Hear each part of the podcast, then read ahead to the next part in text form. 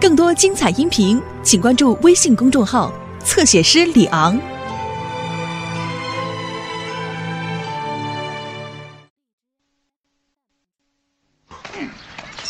这位老先生，啊，请你闪开，我们要捉鬼了。老人家，我再说一遍，这位姑娘不是鬼。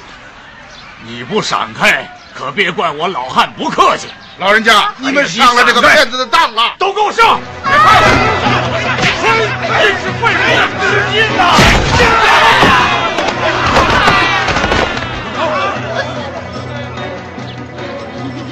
刚你说自己能算过去未来是吗？对呀，你算出自己的额头今天会有一块鱼伤吗？什么鱼伤？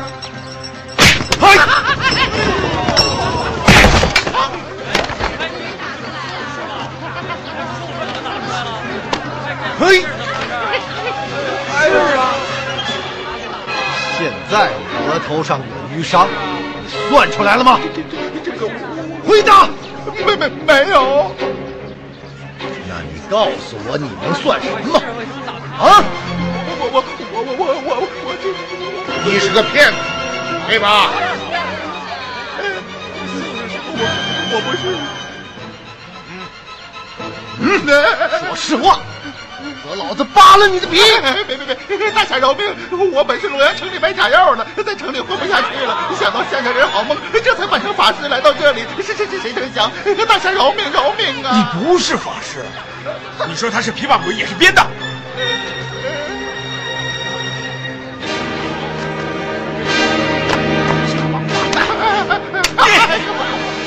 不该杀他，听你的话，险些害死两条人命。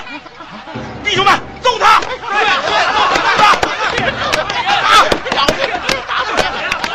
好了，乡亲们，乡亲们不要打了，将他送到保甲那里，交给官府处置啊！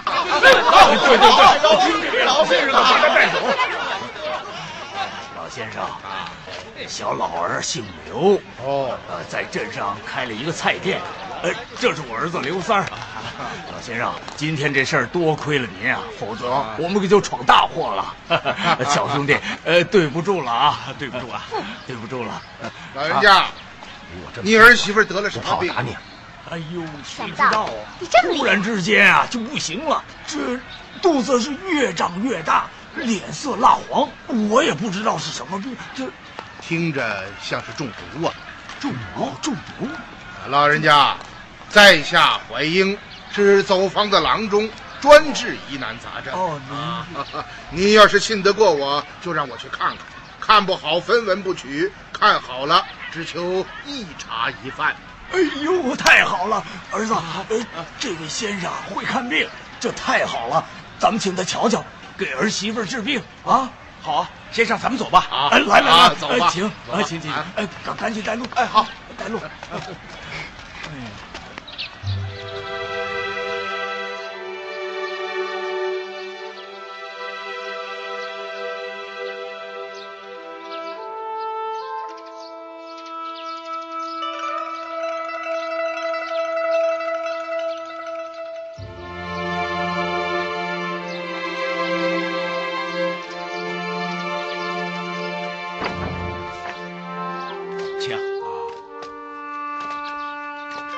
先生，你快看看吧。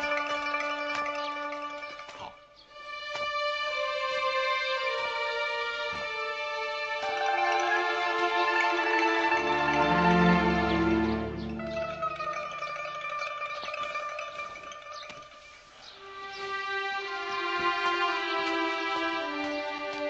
先生怎么样？三脉池沟，色结，血气凝缓，观此脉象，即似中毒啊！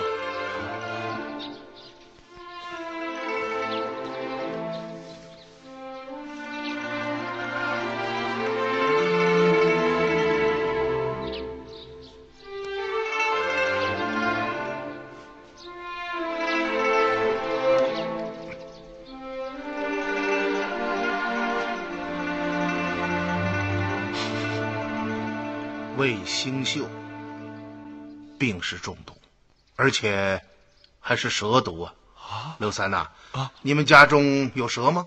林子里毒蛇很多，家中却是没有。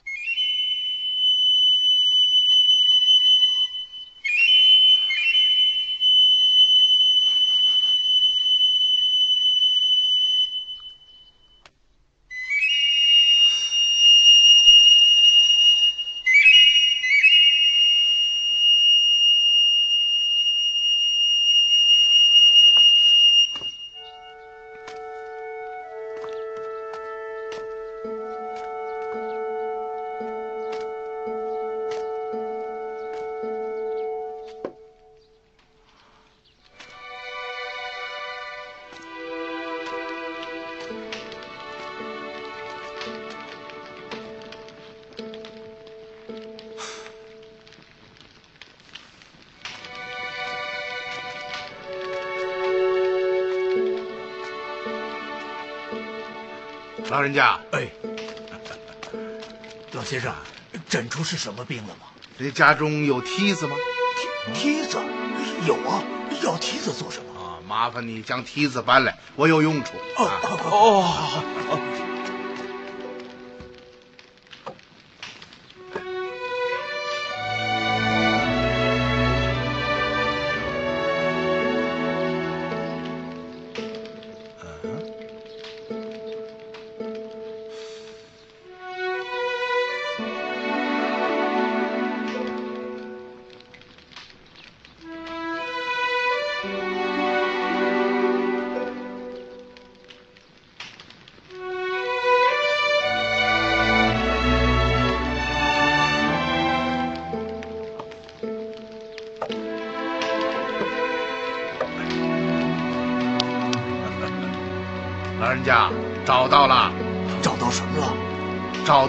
到病因了，在房梁上。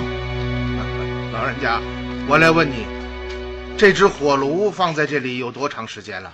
打我媳妇儿有孕之后，嗯，才加了个火炉，大概有两个月了吧。哦，这就是了。来啊，大家动手，先将病人移开，再将火炉架高啊。好，动手吧。嗯。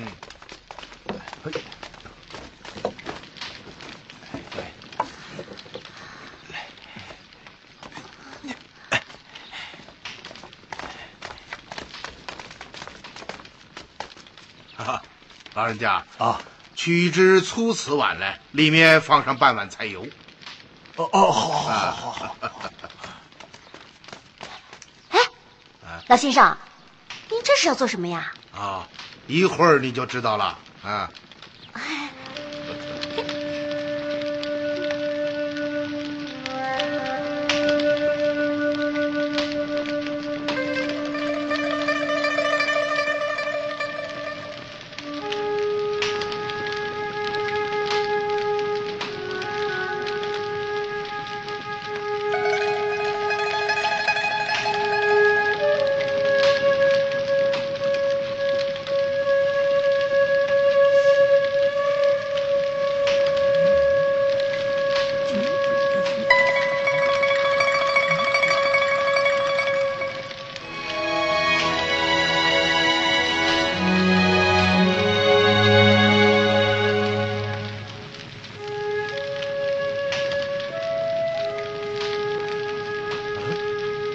啊？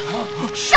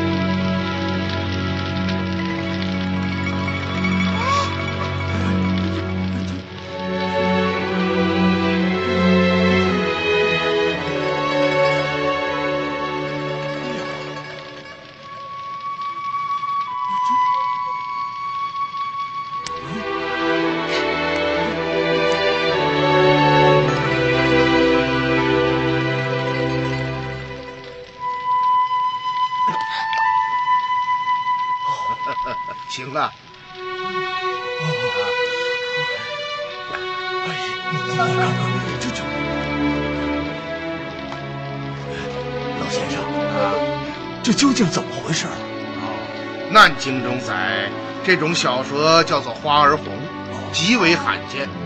普通的蛇毒都是血毒，只有花儿红的毒是胃毒。哦，什么是血毒和胃毒啊？啊，所谓血毒，就是毒液进入血中致人死命；而胃毒，则是毒液进入胃中会将人致死。哦，也就是说，这毒吃到肚子里才会死啊？正是。可这跟我媳妇儿有什么关系？所有的祸都是这个火炉惹来的。火炉，正是炉中炭火过旺，热气上窜，藏于梁柱间的花儿红难耐高温，便出来呼吸，毒涎从房梁落下，滴在你妻子的脸上和嘴边，这才致其中毒。哦，是这样，嘿，真有意思。嗯，人都快被毒死了，有什么意思啊？哎，老先生，呃，既查出了病根儿，该用什么药来治呢？哦，花儿红将毒液吐在油中，再过一会儿将蛇捞出来，把这碗油给你儿媳服下，此证可全呐、哎呦，这这油里面有毒啊！对啊，难经中载种花儿红之毒，必须以本毒方可解之。但花儿红之毒过去不能直接服用，因此必须要用菜油将蛇毒溶解之后，再给病人服下。哎呀，原来是这样！老先生，你真是了不起啊！你简直就是神医呀！是 啊是啊，是啊，老人家过奖了，什么神医呀、不过幼时读过几本杂书儿。好，远方啊啊！一会儿准备一个小竹筒，将花儿红收入其内，以备后用。啊，他他还没死啊？当然没有，他只是睡着了。老先生，啊，你真了不起。了不起！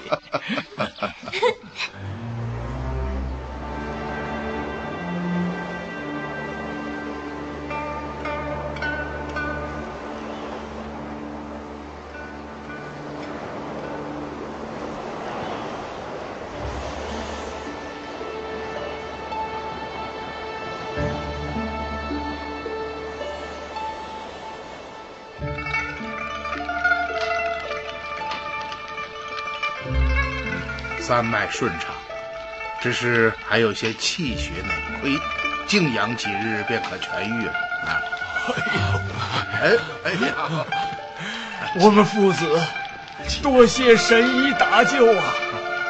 哎呀，续断之恩永生不忘啊！这都是我应该做的。哎呀，多谢关先生，您可真是老神仙呐！是啊，快请，哦请请，好好。好，请，请，请。啊，请，请，请上座，请，啊请坐。啊，远方，啊，请坐，请坐，请，请请，请好坐。好。哎呀，老先生，来，咱把酒举起来。啊 哎，薄酒一杯，不成敬意。嗯 嗯，来来来来，请用菜。好没什么好吃的啊。啊，来，老神仙啊，您到我们这穷山沟来做什么呀？哦，对了，我正有个事情要向你们打听打听。哦，什么事儿？您说。大约两个月前，也就是九月三号，你们有没有看到有五辆马车从这里经过？没有？你小子张嘴就说，怎么？您看到过啊？那可不是。老人家，您快说说。但是那不是九月三号，大概是九月底左右，约莫是三更时分吧。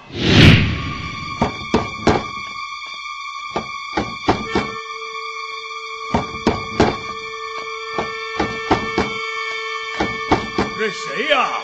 你就快开门吧。哦，来了来了。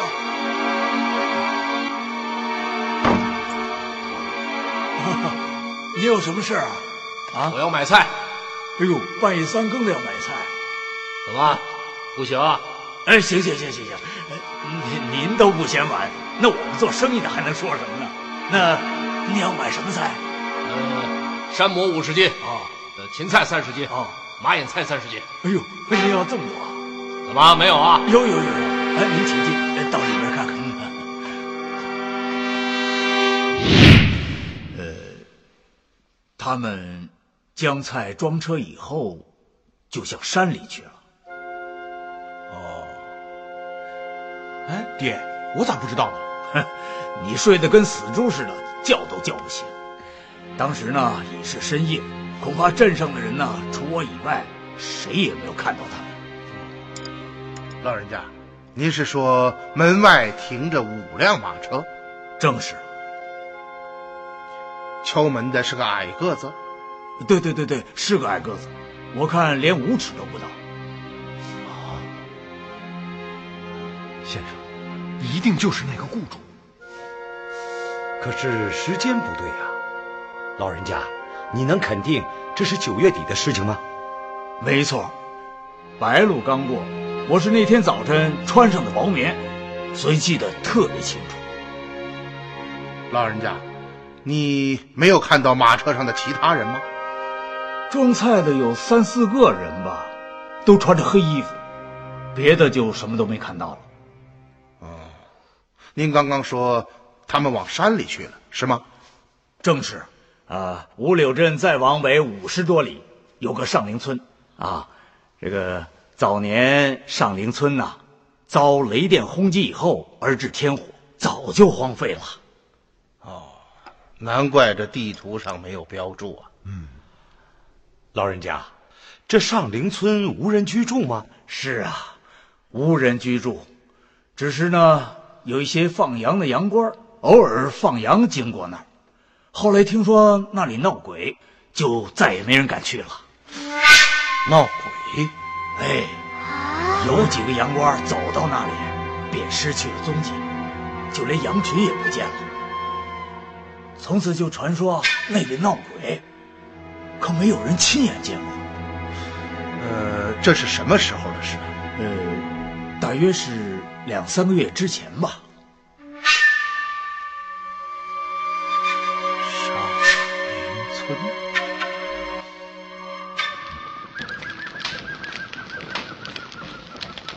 你怎么还不睡觉？啊你怎么知道是我啊？用耳朵听出来的。怎么了？奇怪吗？啊，哎，这个就是《侠客传》中所说的“眼观六路，耳听八方”吧？哎你一个女孩子不学针线刺绣，整天就知道舞刀弄棒，这今后可怎么办？你父母也不管管你。别提我父母。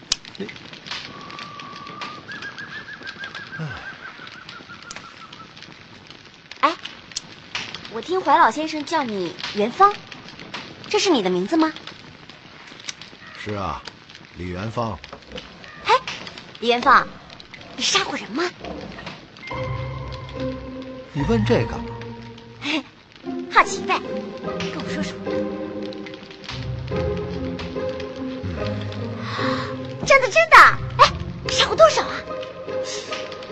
我说你一个姑娘家，怎么对杀人这么感兴趣啊？我什么时候也能像你一样，武艺高强，想杀谁就杀谁，哎，那就好了。我什么时候告诉过你，我想杀谁就杀谁了啊？嗨，我不就那么随便一说嘛。那你跟我说说，你想杀谁啊？现在还想不起来，不过快有了。哼，快有了！你杀人还是有计划的，真是滑稽可笑。哎，说正经的，你能不能教教我？教你什么？哎，你这身功夫啊！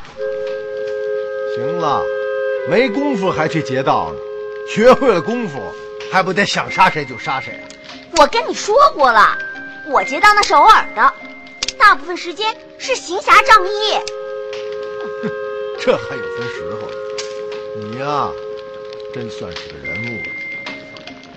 好了，赶紧回去睡觉。你不肯教我，绝不！烧火吧。哼，有什么了不起的？绝不！气！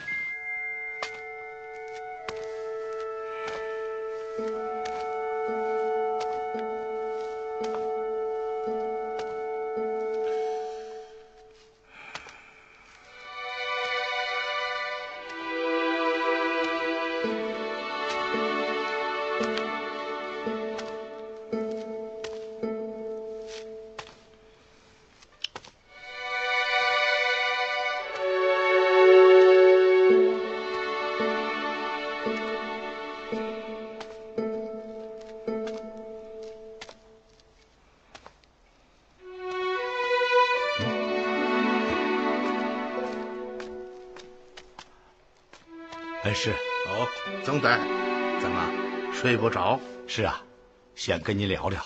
大人，嗯，你看又一个睡不着的。大人，我真是不明白，您为什么要将那个小红带在身边？怎么，你们不觉得这个小丫头很有意思吗？这厮拦路抢劫，挥金如土，胡搅蛮缠，还颐指气使，她有什么意思啊？曾太，你觉得呢？恩师，元芳说的有道理啊，这孩子似乎这里有些。再者，咱们这次出来是微服查案，带上这样一个小姑娘，实在太不方便了。是，看起来你们对她的印象都不太好啊。嗯，过些日子你们就会明白了，我为什么要这么做。好了，不说她了。刚刚吃饭的时候，刘老汉说起九月二十六号，也就是白露的那天夜里，他看到一个矮子。领着五辆马车向上林村奔去，而守卫洛阳北门的火长王三说，九月三日夜间，有五辆马车用单金局的通禁令叫开城门，驶出城去。因此可以断定，刘老汉看到的并不是运载银匠的马车。是的，学生也是这样想。大人的意思是，这只是个巧合。装载银匠的马车并没有驶进深山，而是出城后绕道向其他方向去了。元芳啊，看起来你对洛阳周围的地理并不太熟悉啊。曾太啊，你给他说说。好好好，洛阳北门便是徽安门，西有谢城渠，东临澧水，两条大河将其夹在中间，只有向北一条官道直通邙山，并无岔路。是这样。元芳惭愧，你不常在洛阳，这也情有可原。哎，如此说来，马车出徽安门，一定是驶向邙山之中的。正是。恩师，您继续说吧。啊，几天前我们通过分析得到了一个结论：银匠们的雇主很有可能是铁勒。而守卫北门的火长王三的叙述，更从侧面证实了上述的分析。他说，九月三日出城的马车是用单金局的通禁令叫开城门的。嗯，不错，铁勒是单金局的后巷总管，掌握着局内的通禁令，因此叫开城门带银匠出城的一定就是他。学生也是这样想的。我们假设银匠的雇主就是铁勒，也正是他在九月三号夜间将银匠们带出城去。那么，刘老汉在九月二十六号白露那天夜里看到的那个矮个子，是不是铁勒呢？如果银匠的雇主是铁勒，那么刘老汉看到的矮个子，就肯定不是。嗯，为什么？铁勒是九月三号将银匠们骗上马车驶离洛阳的。洛阳离乌柳镇不过一百多里路，怎么可能走了二十多天？曾太啊，难道刘老汉没有在九月三号看到装载银匠的马车，就能够证明马车没有来过吗？对呀，也许铁勒在九月三号已经将银匠们运来此地，二十多天后，当他们再一次回到这里时，才被刘老汉发现的。嗯，说得好，但是有一点需要更正，也许不是再一次，而是第三次、第四次。对呀，这些人深夜行动，五柳镇上的居民早已入睡，根本看不到他们。九月二十六号那天，是那个矮个子深夜叫门买菜，才被刘老汉看到的。因此，并不是他们没有来，而是五柳镇上的居民没有看到。嗯，难道不是吗？有道理，有道理啊！但是如此说来，刘老汉看到那个矮个子，很有可能就是铁勒。嗯好，现在我们说第二个假设：假如刘老汉看到的就是铁勒，这说明了什么呢？嗯，那就说明邙山之中有他们的巢穴，失踪的银匠也许就藏在那里，因此他们才会经常往来。您是说银匠们就藏在附近？否则，他们为什么要将装载银匠的马车驶来这里？又为什么要在刘老汉那里购买大量的蔬菜呢？有道理。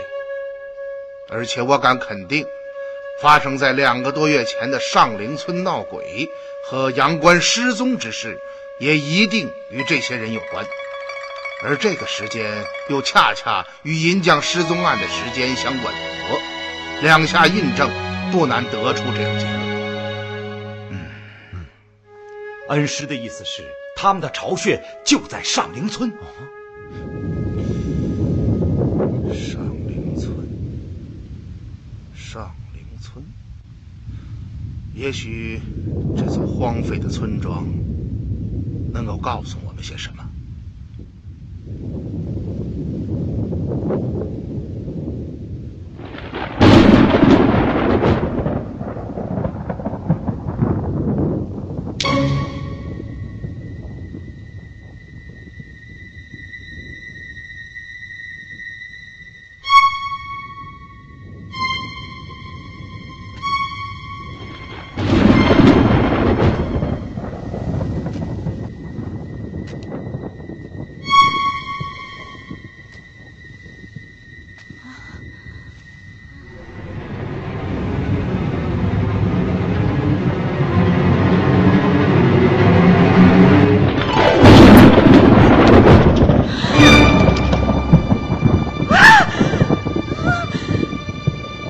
是你，你你是人是鬼？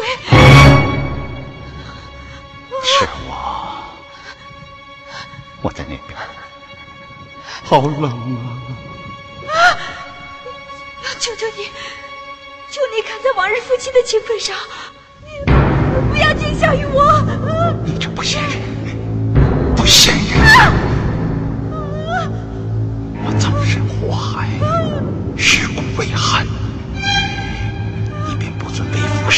生前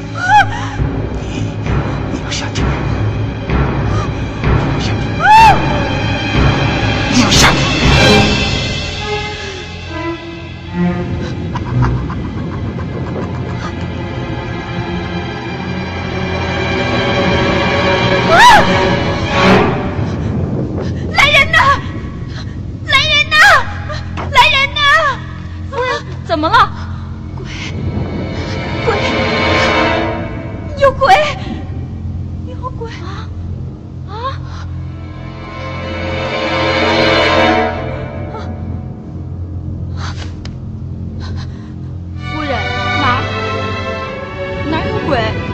这堂中可什么都没有。啊难道是我在做噩梦？没事啊，你去吧。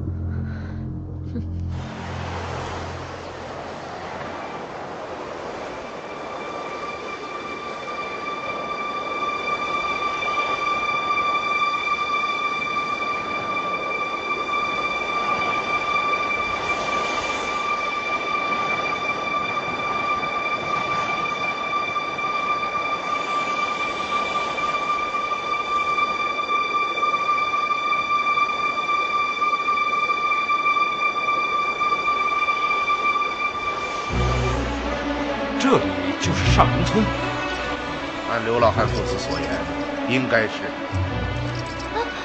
怎么一点声音都没有啊？真是您。小红啊，啊？一会儿进入村庄之内，切不可随便说话。为什么？让我别说话就别说话，问这么多做什么？不说就不说，那么凶干嘛？好，大家下马吧。把马牵走，隐蔽起来。是。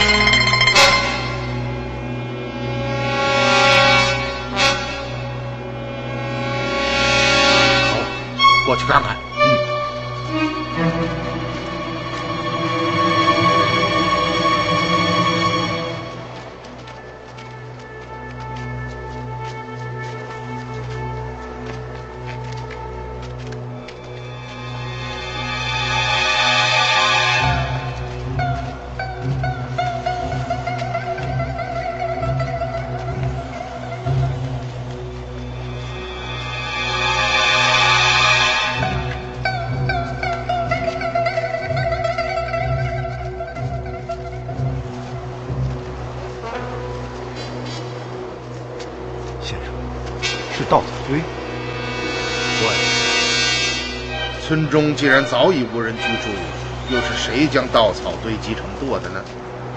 恩师说的对极了，稻草是普通农家引火、施肥、喂牲口用的，有人居住的地方才会有稻草。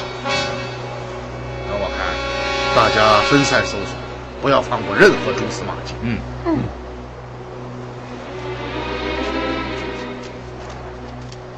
你们搜这边，我搜那边。哎，你就不用搜索了，待在原地就好，否则就是有线索也让你给破坏了。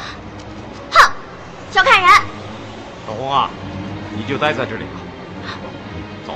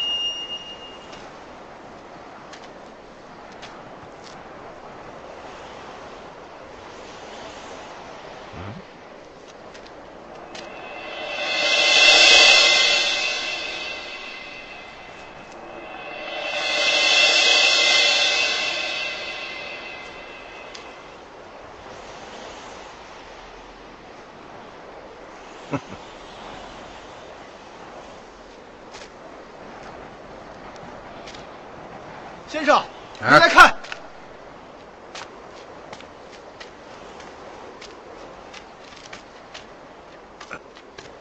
怎么了，远发？先生，您看这儿，脚印儿。哎，好。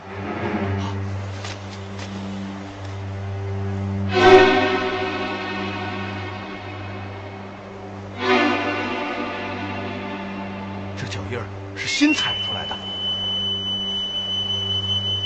哦，刚刚我查看马棚时发现，搭建马棚的芦席和沙杆都是新的，这就说明这个马棚是不久以前刚刚建起的，只是被人做了旧而已。哦，坍塌的棚顶也是人为做出来的，而且马槽内竟然有剩余的料豆。嗯，新建的马棚，稻草料豆，再加上这里的脚印，恩师，可以肯定他们的巢穴就在附近。不光如此，啊，还有这五个奇怪的草堆。先生，这草堆有什么奇怪？你们没有发现这几个草垛堆得太高了吗？嗯好像是比普通乡下的草垛高一些。可大人，这能说明什么呢？我们都知道，农夫从草垛上取草时，一般是用长把木叉插住草垛顶部的稻草取下使用，而不会从底下直接抽取。是的，直接从草垛底部抽取，过不了多久，垛就会塌掉的。是啊，你们看看眼前这五个草垛的高度，普通人拿着长把木叉是无法够到的，是的，太高了。嗯连垛顶都够不着，他们又要怎样使用这些稻草呢？你们不觉得奇怪吗？恩师，嗯，我还是不明白，您究竟想说什么？我也是啊。好吧，我换个说法。如果他们堆起这些草垛不是为了便于使用稻草，那又是为了什么呢？